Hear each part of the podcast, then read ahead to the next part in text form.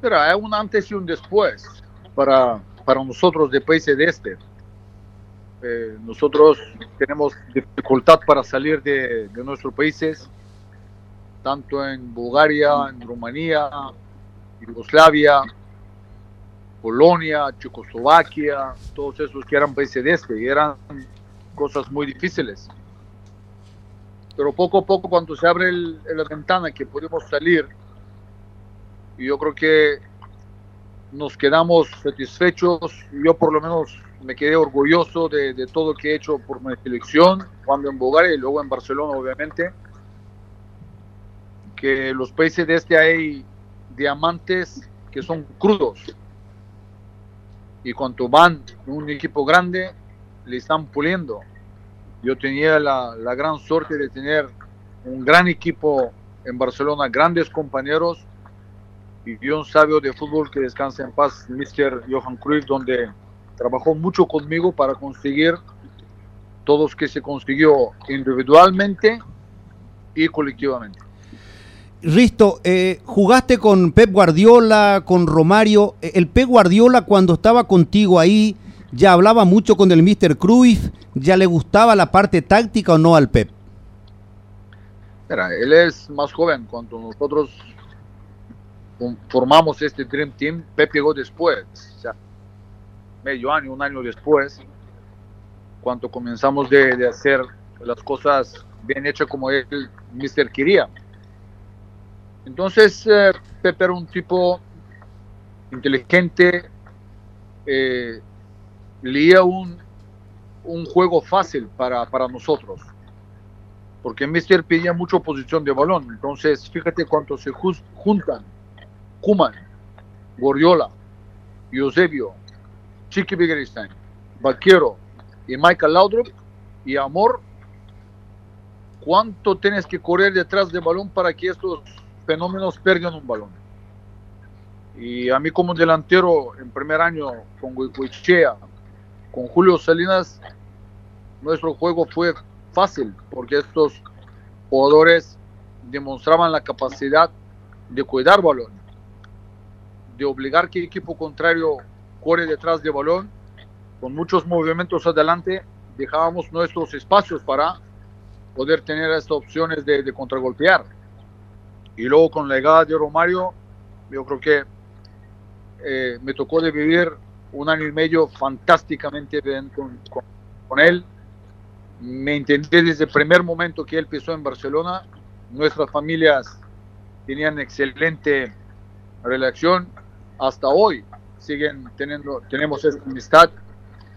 Y de verdad, cuando todo se junta con este gran equipo, con grandes jugadores, es fácil de jugarlo.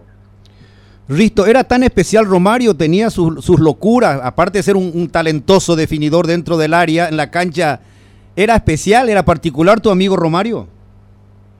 No. ¿No?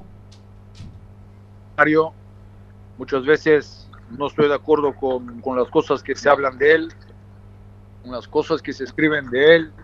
Le gustaba mucho salir a la noche, que le gustaba mucho alcohol, son cosas falsas, falsas, falsas. Y te le digo de primera persona porque vivimos juntos, nuestros hijos fueron en el mismo colegio, nuestras mujeres cada día estaban juntos, todos los días, si comemos juntos o cenamos juntos, tanto en mi casa o tanto en un restaurante, y te le puedo garantizar que todas las cosas que salen de él son falsas, falsas. Especial, obviamente que él especial porque en su momento fue campeón del mundo con Brasil, mejor jugador de, de campeonato.